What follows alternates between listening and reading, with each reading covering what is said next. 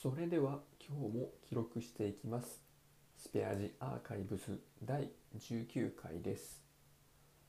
今日は新居の古民家についてお話しします。その中で3つ。家のこと。そして妻のこと。そして近所のパン屋さんのこと。以上3点を含めて話そうと思います。まず家そのもののことについてです。今日はといっても、えーまあ、一旦寝て起きたっていうのがあるので実質1月16日の話なんですけれども新居の古民家の、えー、修復の打ち合わせに行ってきました。先週も行っていたんですけれども頻度がちょっと高くなっているのはもうそろそろ、えー、竣工が近いというためです。今回の打ち合わせの主な目的はですねついに建物に建具が取り付けられたということでそれの現地確認です。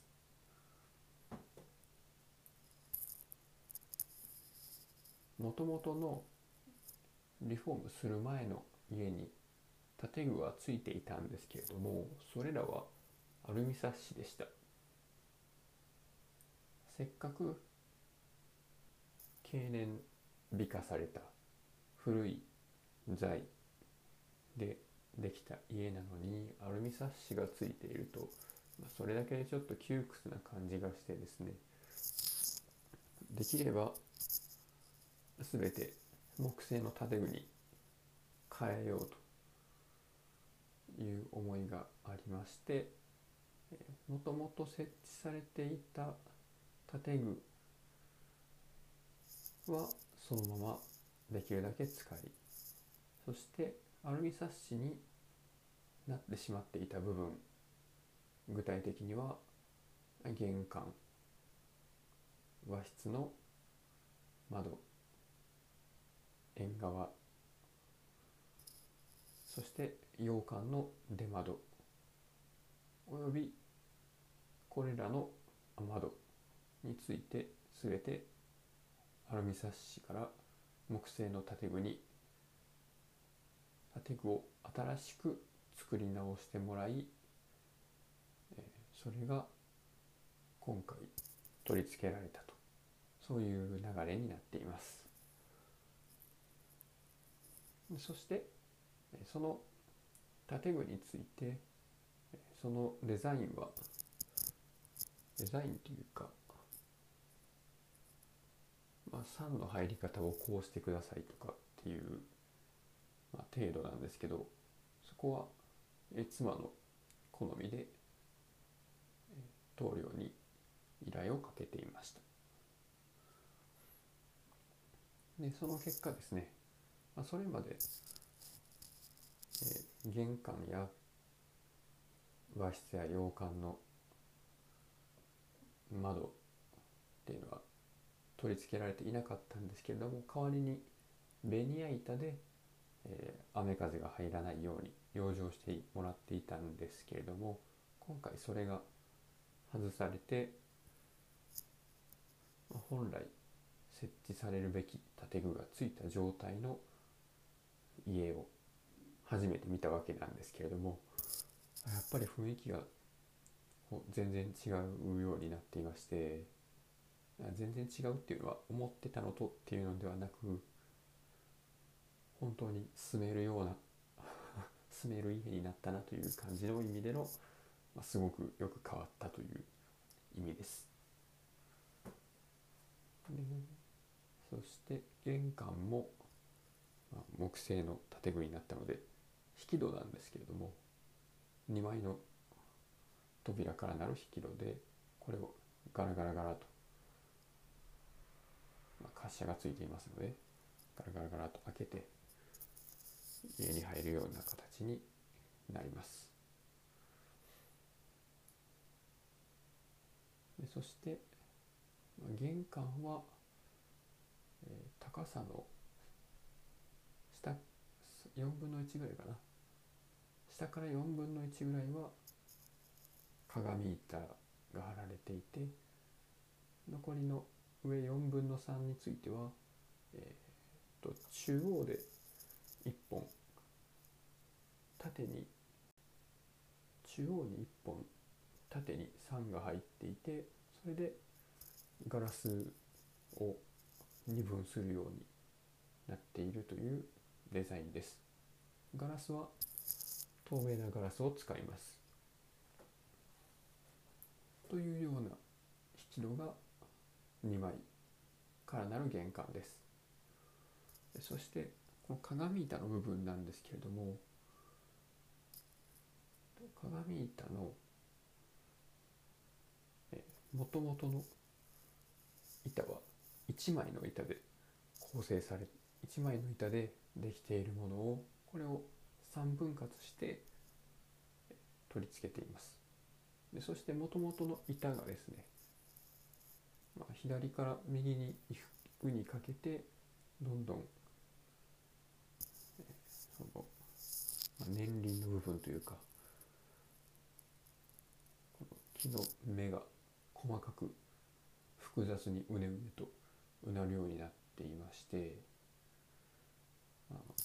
なかなか見応えのある炒めなんですね。でこの鏡板右に行くほど複雑っていうのが右側の扉で反対側の扉には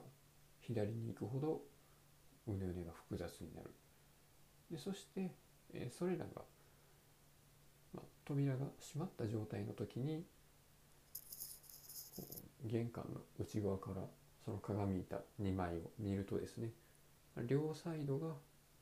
右端左端がうねうねと複雑になっていて真ん中の辺り両者が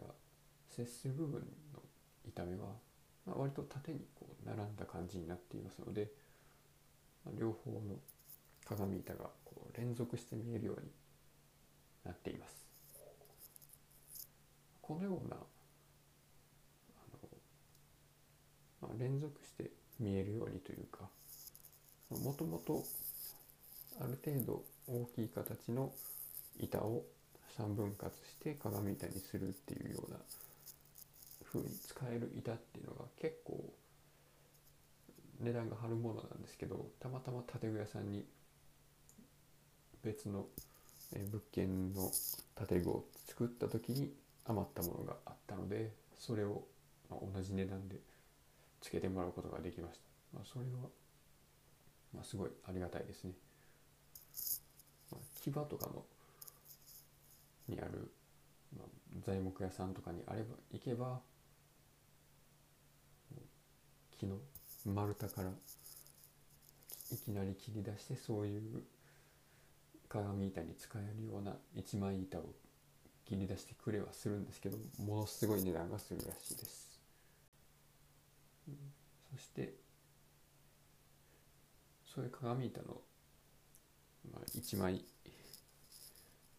板から作ったようなものっていうのはやっぱり高いので今回うちでももうそこかしこでそういうものを使えているわけではないです。というのが玄関の部分ですね。でそして、えー、和室。和室の窓にも、そして和室に、えー、窓の建具、まあ、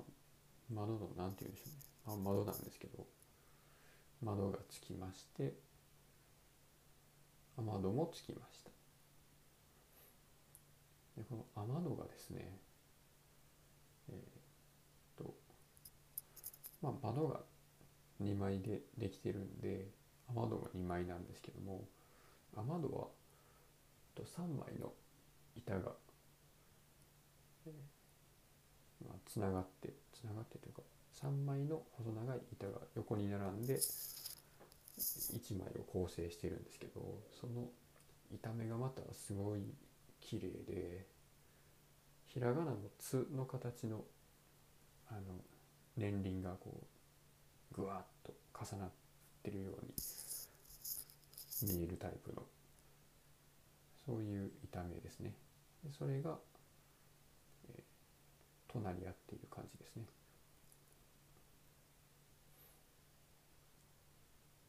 でそしてこの雨戸にはですね、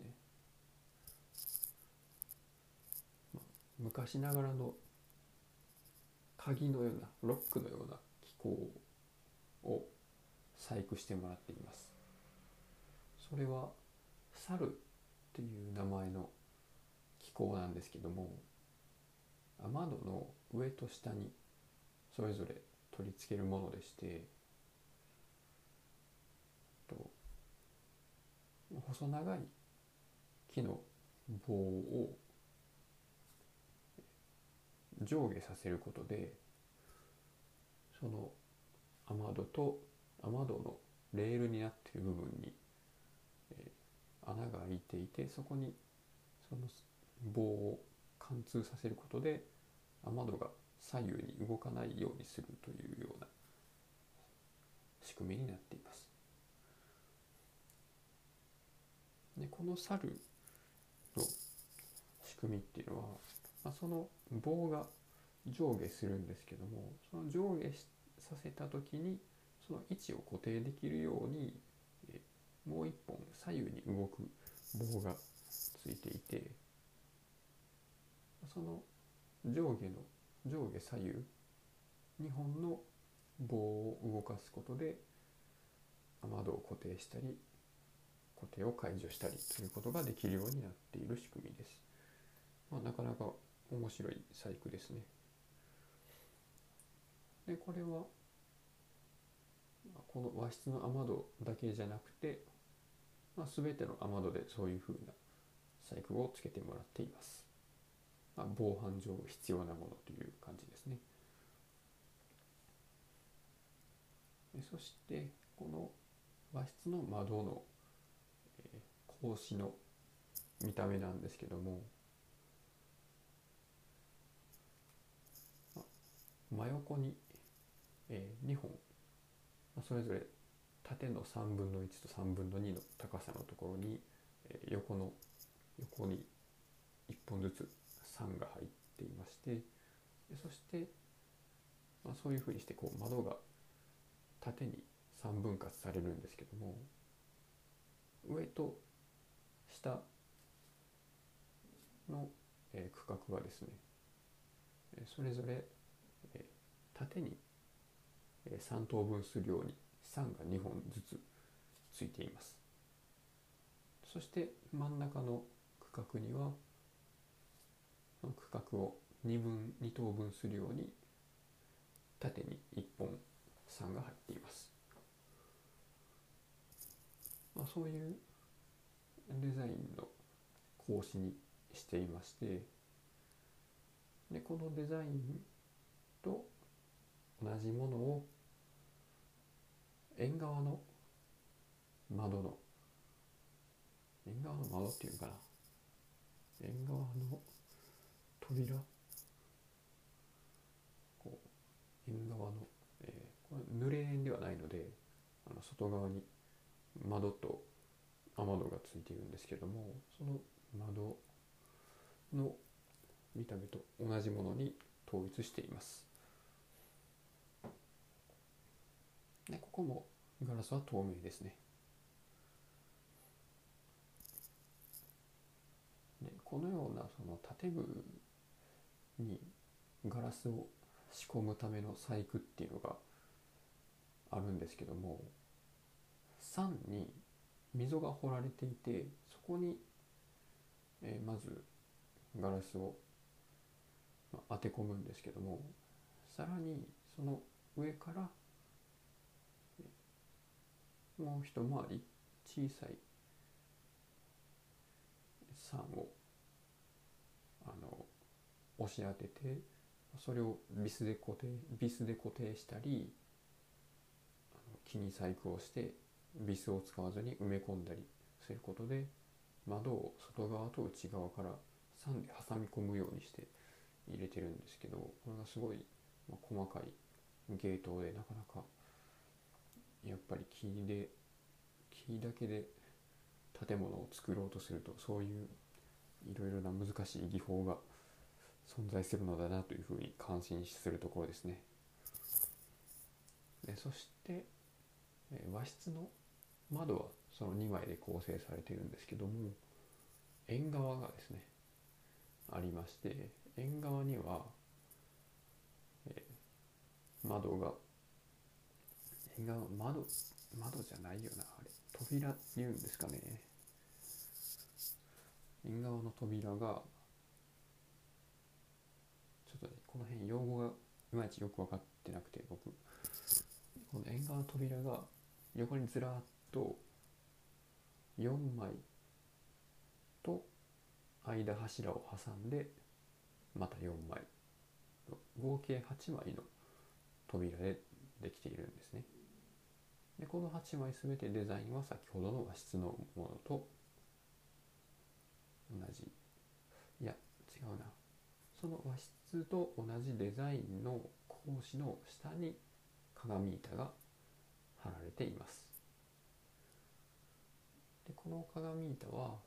玄関とは違って1枚続きのものではなく1枚の扉の鏡板は3枚で構成さ3枚の別の板で構成されてるんですけども3枚それぞれが、えっと、ひらがなの「つ」っていうよりもアルファベットの「U」って言った方がいいですかね。アルファベットの「U」を上下、えー、反転させたような、えっとつながってる部分が上を向いているようなアルファベットの A の横棒をのせたような感じといった方が直接的かもしれないですけどその、まあ、逆 U が上下にいくつも積み重なったような板目の板を横に3枚並べてその、え、それぞれのつなぎ目のところを縦の、え、細い棒で、えー、と覆っているというかずれないように固定しているようなそういうような見た目の鏡板になります。これはまた板目がどれもとても美しいものを入れてもらってこの縁側は和室の畳に寝転がって、えー、外を見るためのものなので、まあ、その木目自体をこう年輪を一個一個数えながら楽しむっていうようなことも、まあ、そのうちできるわけですごく楽しみですね。で同じく縁側の雨戸もこれも8枚かな作ってもらいまして。でこの雨戸をですね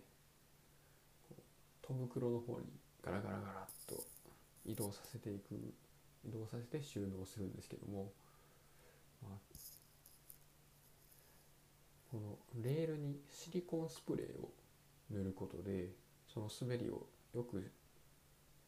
しています、まあ、そのため結構あの軽くスライドさせることができます。でこの雨戸にも一番戸袋に近い雨戸にの上下にサルの機構が組み込まれています。そして棟梁に、まあ、言われた家を長持ちさせるためのコツなんですけども変な濡らし方をしない、まあ、これに尽きるそうです。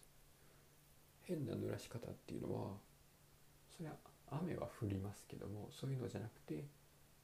あの雨漏りをさせるとか湿気をとても高くしてしまう、まあ、つまり換気しないとかですね。とか地面に水たまりができてそこからすぐ柱とか土台に水がかからないようにする。そういう感じのことですね。品質のいい木を使っていれば、まあ、雨が降ってその雨が乾いても、まあ、長持ちするということでまあもうちょっと厳密に言うと雨が降って太陽の光で乾燥させられるとその面は何ていうかちょっと膨らんでその木の目に沿ってこう、まあ、反ったりするらしいんですけども、まあ、それは、まあ、ある程度仕方がないとして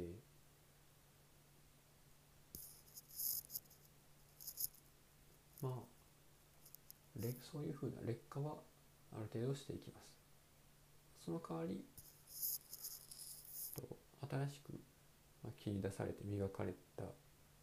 ょっと赤みのかかった茶色の、まあ、綺麗な状態から、まあ、だんだんだんだん黒く黒っぽい茶色に、まあ、焦げていくような感じですね。な風な、まあ、落ち着いた色合いに変化していくっていうそれをまたまあそうなった家の方がまあ好みかなっていうところあるんで、一概にその劣化とは言い切れない部分でもあります。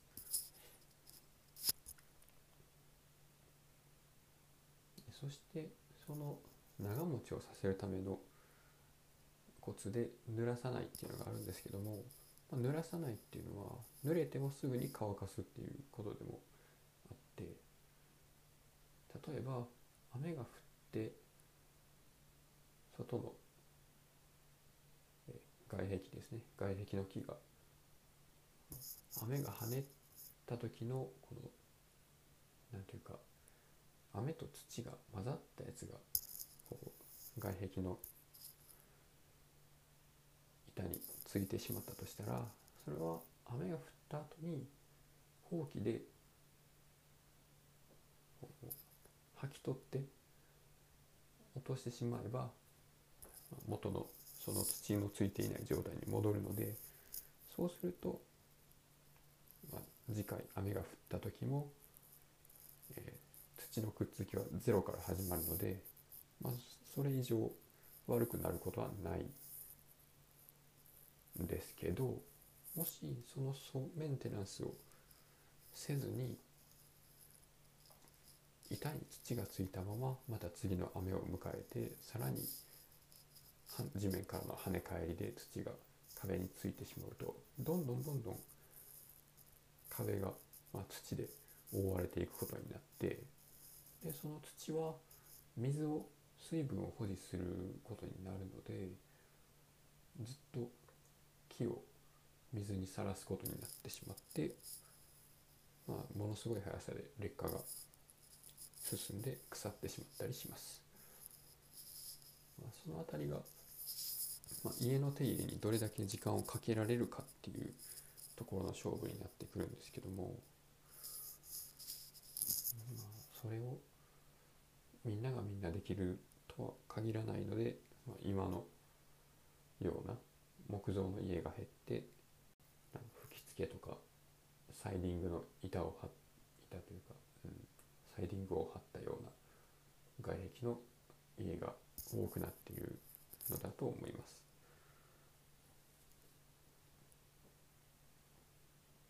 やっぱり家は建てる時だけじゃなくてその後の維持管理修繕にもお金がかかる。のでその辺りの費用をトータルで見た時にやっぱりどうなんかな、まあ、木造の家はそれは修理とかが大変になることは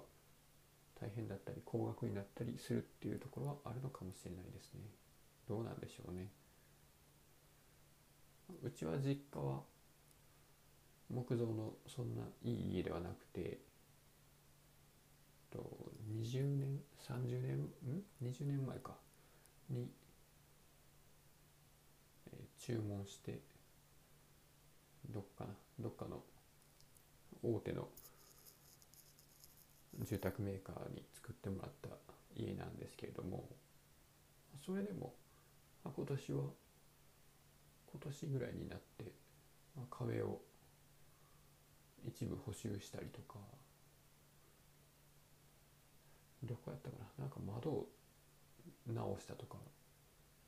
屋根をちょっと直したとかな20年前に新築で建てた家ですら修理が必要なので、あ、木造となると。木造の全部木でできた平屋なんですけどうちは。まあその場合もまあところどころ。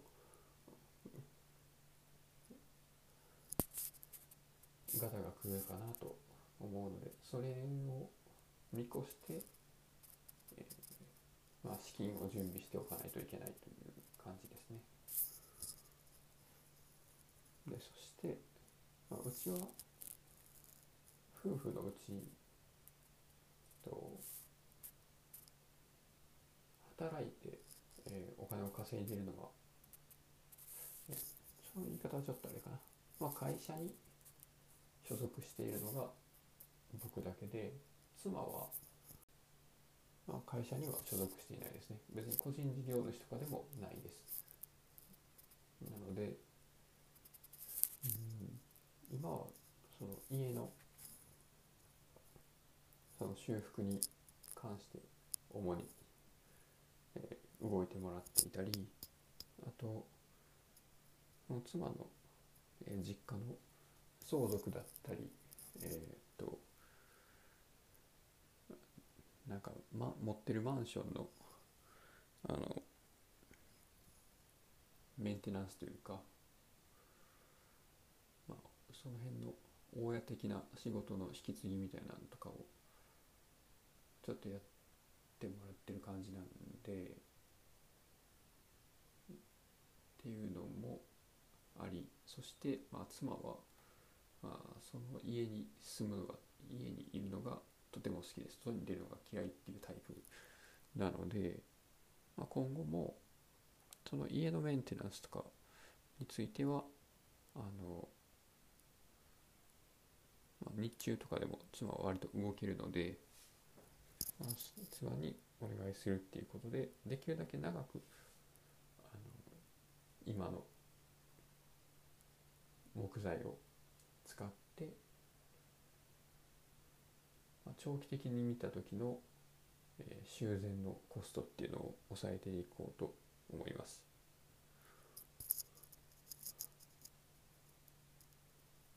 まあもともとこの家もこの家というか、えーと、とその新居自体も、まあ、妻がここに住みたいと見つけたもので、まあ、その中の方針だったり見た目だったり工務店の選びとか家に関する部分で、まあ、資金以外の部分について、まあ、全部妻がこう監修というか、まあ、妻の方針で進めているものなので。まあ、家のメンテナンスとかも、まあ、そのまま任せようと思っています、まあ、その辺り本当に妻はこだわりが強くてあのもう完全に任せているというかもう下手に口を出さないようにしているというかあの本当に好きなようにやってもらいたいという感じでこういうふうにしたいっていうふうに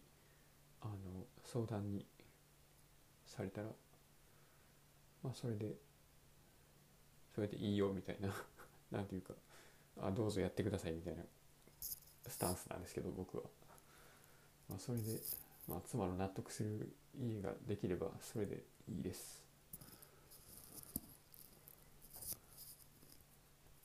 というところなんですけどもと、建具に関してちょっと1点思っていたのと違うなっていうのがありましてそれが洋館の部分なんですね。洋館の部分の窓と雨戸なんですけども雨戸はリクエスト通りでその窓の格子のデザインが妻があの依頼したものと違ったんですね。でできてきたものがですねえっとまあ窓2枚。それが2組、えー、北と東かな。の2箇所分あるんですけども、まあ、その両者はデザイン同じもので。であ窓2枚じゃないか。これは出窓なのでと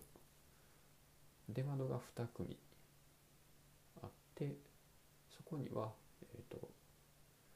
窓がこう一つずつこうはめ込まれてるんですね。でその1枚の窓の格子の3の貼り方が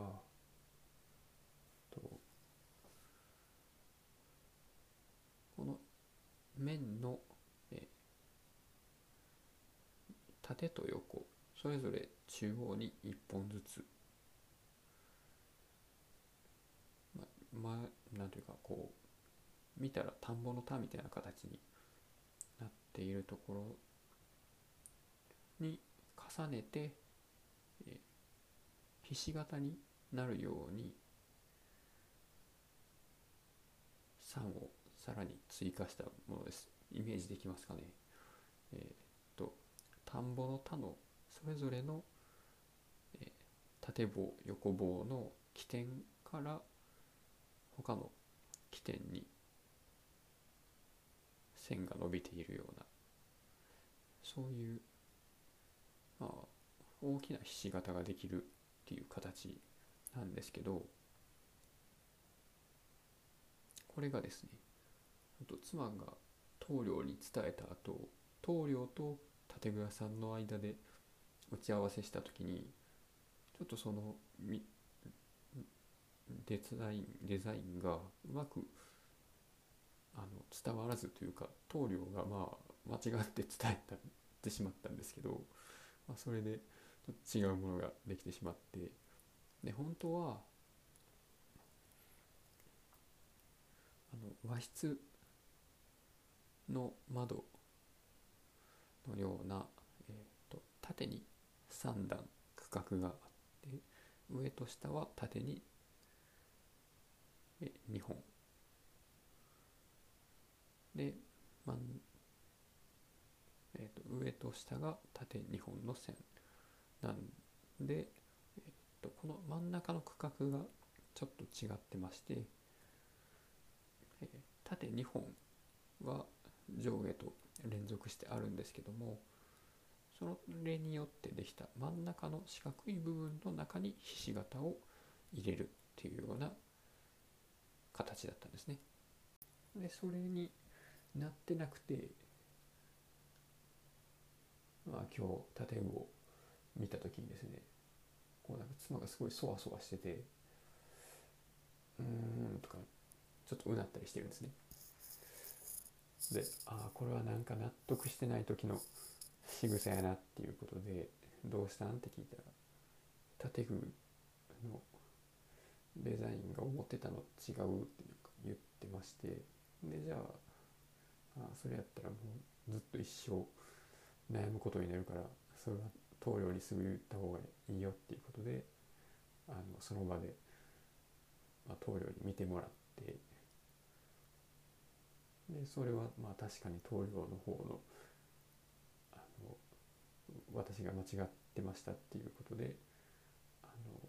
その建具自身のもともとの値段の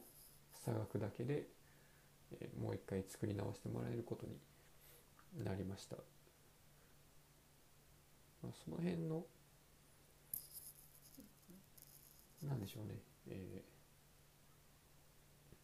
ちょっと思ってたのと違うところのやり直しっていうのは、まあ、あんまり、まあ、やりたくないんですけどもまあ、その辺、まあ、特に揉めずにあのそうでしたねすいませんっていうのでやり直してくれたりするのであのとても助かってますというか、まあ、その辺りはすごく信頼できる工務店さんです、まあ、そんな感じで今日は建具がメインの打ち合わせでしたもともとこの家が、えー、大正の15年には少なくとも建っていた家なのでその中で、えー、使われていた建具とか柱っていうのはまあ大体95年経ってるわけですよ。まあ、その当時の土台柱建具全てが残っているわけではなくやっぱり今回の修復の際に土台は結構腐ってたのでどれもほとんど取り替えることになったんですけど雨に濡れてない部分の柱とか建具っていうのは、まあ、ほとんどそのまま使える状態だったんですよ。なのでうまく手入れをすれば新しく取り付けたものに関してもそれぐらいは持たすことができるだろうという見込みです。この辺りの、まあ、設計というか、まあ、施工方法とかその辺の方針を、うまくやってくれる工務店さんっていうのを探すのが、まあ、とても時間をかけてやってました、まあ、僕が直接あの立ち会ったり工務店を探したりっていうことは、あんまりやってないんですけども、まあ、妻がずっとそれをやってくれてて、まあ、妻はあのまあ、ネットでそういうのは全部調べるタイプなんですけどやっぱりそれだけではダメでそういう何ていうか古民家とかの、えーまあ、物件の紹介をしている雑誌とかを買ってそこに載ってる工務店に連絡取ってみたりとかそれとか古材屋さん、まあ、古い建具とかを売ってるお店とかに行ってそこで名刺を置いているような工務店さんとかに連絡を取ってでそしてやっと今の工務店さんを見つけたっていう感じなんですね。まあ、工務店さんも、まあ、現地で、えー、見てくれたり、まあ、メールだけのやり取りとか、まあ、いろいろ人によって人というか場所によって対応は違ったんですけどどうしても遠方の工務店さんはまあ選ぶことはできないですよね。まあ、北海道の物件を修復するのに沖縄の大工さんからわざわざ来てもらうっていうのはそんな工事期間中ずっと宿泊費とか持つことには持つことはできないので金銭的に大富豪でもないので そういうのができないのでやっぱり大工さんに通ってもらえる範囲のエリアの中で探さないといけないわけです。でそして建物に関しての作り方の方針だったり見た目の UI の部分っていうんですかね。デザイン的な部分。それぞれの考え方が工務店さんと、まあ、妻の間にあって。でそれでどこまで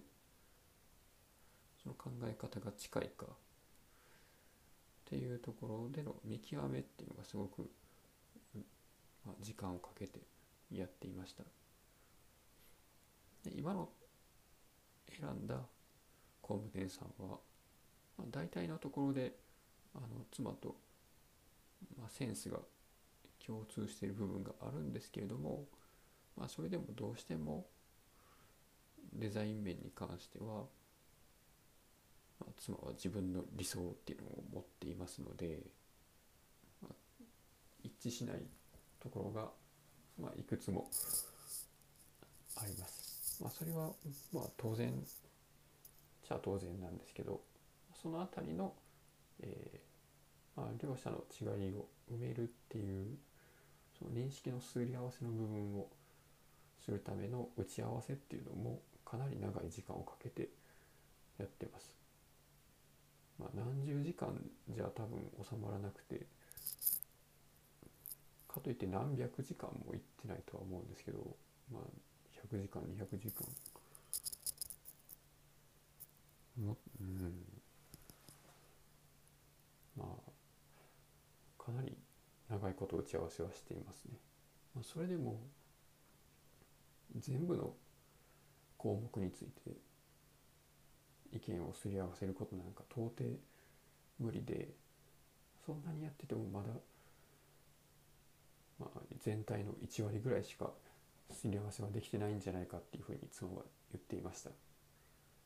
でその中の一つが建具の格子の3の、えー、縦横の、まあ、バランスとかその辺りも含めてあったりするんですけどその辺をあまあそれとかあれですね。玄関の扉の鍵とかがその辺りもえまあこれしか木製建具で今使作られているのはなかったっていうことで、まあ、取り付けられたものがあるんですけども、まあ、それも妻はちょっと気に入ってないのがあって、まあ、その辺りは今後あのこっちで取り付け替えてもらったりとかは、まあ、できると思うんで立ってから、まあ、それは別にいいんですけど、まあ、それは、まあ、その玄関の鍵に関しては特に打ち合わせとかでも、まあ、こっちからリクエストは出してなかったんですね。なのでまあそれはこっちが悪いんです悪いというか、まあ、認識が合ってなかったっていうだけのところでそういう部分があるのは、まあ、認めているところではあるんですけどもそういうこっちが指定してないものまで、えー、こっちが全てを指定できるわけではないのでその指定してなかった時に、えー、両者が持ってる前提の認識の前提っていうのがまあ、できるだけ近い業者さんの方がいいよねっていう話ですね。まあそういう打ち合わせとか認識のすり合わせっていうのは仕事の部分でも、まあ、なかなか難しいところではあるんですけど、まあ、完全にすり合わせることは無理なんかなと言いながら、まあ、それを完全に諦めてしまうのもちょっとどうかと思うので、まあ、できるだけすり合わせるっていうことしかできないかなと思います。まあ、この辺りもし、まあ、古民家をリフォームしたいとかそういうあの希望があるのであればやっぱり大変な部分かなっていうのはあの認識しておいてもらうといいと思います。こんな感じで妻は結構あの理想が高いというか自分のこだわりがあるんですけども、まあ、妻は結構あの完璧主義なタイプで自分の理想が、まあ、自分の中で完璧なものとしてあってでその完璧なもの以外は欲しくないっていう考え方なんですね。で完璧じゃないんだったらもうなんかどれも一緒っていうか、まあ、例えば家やったら理想の家じゃなかったらもう牢屋でも暖房でも一緒みたいな、まあ、すごい極端なんですね。実際そのこだわって選んだ商品とか家具とか、まあ、その辺はあの美的センスの話なので僕は何ともあの言葉でそれらを表現することはできないんですけどまあなんていうかすごくこだわりがてその辺りのこう考え方っていうのはこれはすごい面白いんじゃないかなと思って。実はこのラジオを今回勢いで始める前からずっと温めていたアイデアとしてこんな妻の考え方をあの紹介するようなインタビューを録音して、まあ、ラジオにするっていうのをやりたかったんですけど今のところまだ実現できていないので、まあ、今後それをできるように、まあ、やっていきたいですね。まあ、妻も別にそういうことをインタビューされて編集されて公開するっていうのは別にいいよっていうのは言ってくれてはいます。その辺ちょっと楽しみにしていただければいいかなと思います。っていうここまでが家の話と妻の話ですね。そして最後にパン屋さんの話ですね。その新居の近くにパン屋さんがあって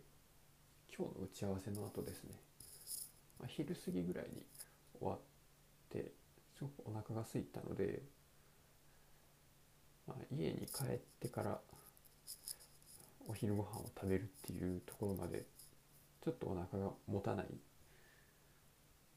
状態だったのでどこかで何か買って食べようということになったんですね。でそれで、まあ、近所にパン屋さんがあるからそこで買って食べようということになりましてで妻はフレンチトースト僕はフィッシュサンドを買いました。というのも、ま、今日は高校生の皆さんが共通テストを大学受験のために受ける日だったためかパンが結構売り切れてまして、まあ、残っているのが、まあ、それともうあと少しぐらいだったんですね。僕は結構がっつり食べたかったので残ってたチキンサンドとフィッシュサンド、まあ、それぞれチキンサンドが320円フィッシュサンドが260円。でどうしようかなと思って。あこれは、まあ、僕はケチなので安い方にしようと思ってフィッシュサンドを選んで買ったんですけども、まあ、それを買って店を出てで店の外観を写真に撮って、まあ、こんな感じでしたっていうのを日記につけるための、まあ、写真を撮っていったらですね、まあ、店からあのレジの人が出てきて「すいませんそれチキンサンドでした、まあ、だフィッシュサンドと変えなくて大丈夫ですか?」っていうふうに言われて「あらこれチキンやったんや」と「あじゃあそのままでいや大丈夫ですよ」っていうふうに言ってですねその時にああでもこれ差額払わなあかんなと思って「ああすいません差額払いますね」って言ったら「いやこっちのミスなんでいいですよ」っていうふうにあの言ってくださったんですね。でこれはちょっと仮仮を作ってしまったなと思いまして、まあ、今後また、まあ、そこのパン屋さんでまあ、パンを買わないとなと思ったという話です。ちょっと応援せねばという感じですね、まあ、パン自体もあのすごく美味しくて、まあ、フィッシュじゃなくてチキンのカツが入っていたんですけど、まあ、そのカツもすごく大きくでそして何で挟んでたかというととなんか白いふわふわのパンで挟んでましたね。でフレンチトーストも中まで液が染み込んでて。でも甘すぎず重たすぎずっていう感じで。多分食べ飽きしない系のパン屋さんですね。このすごく何かインパクトがあるっていう感じでは正直なかったんですけど多分それがあの、まあ、親しみやすい感じの食べ飽きしない味でいいんじゃないかなと思いました。まあそのパン屋さんのホームページがあったので見てみると設立が、まあ、1905年大あ5年じゃなかったな、うん、大正13年から店が始まっていて